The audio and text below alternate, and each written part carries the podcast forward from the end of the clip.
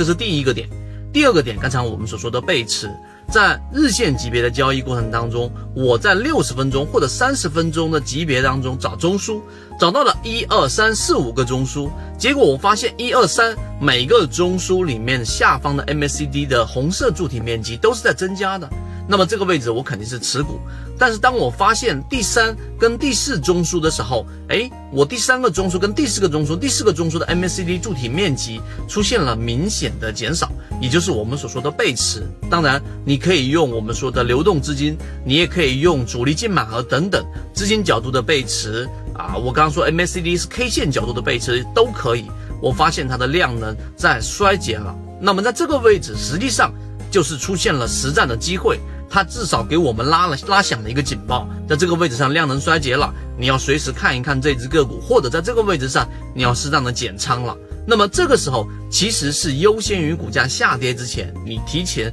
找到了一个卖出信号，这个就是我们所说第一性原理。你理解之后，你还需要去干嘛呢？去从别的概念当中去引申出一些条件，最终得出一个标准，换到。DJCG 三六八这个地方交流学习，这个标准是没有任何改变的。就是在我的交易模式当中，一旦形成小级别的背驰，我必然会形成一个减仓或者卖出的一个动作。有这样的一个标准，原来虚无缥缈的地性原理，它就会落入到实处，成为我们交易实战的一个根本的一个核心模块。随着你交易的次数逐步逐步的增加，这个虚无缥缈的地性原理，它会逐渐的形成一个标准，这个标准就会转换成最实战、最简单，并且对我自己来说自信度最高的一个交易模块。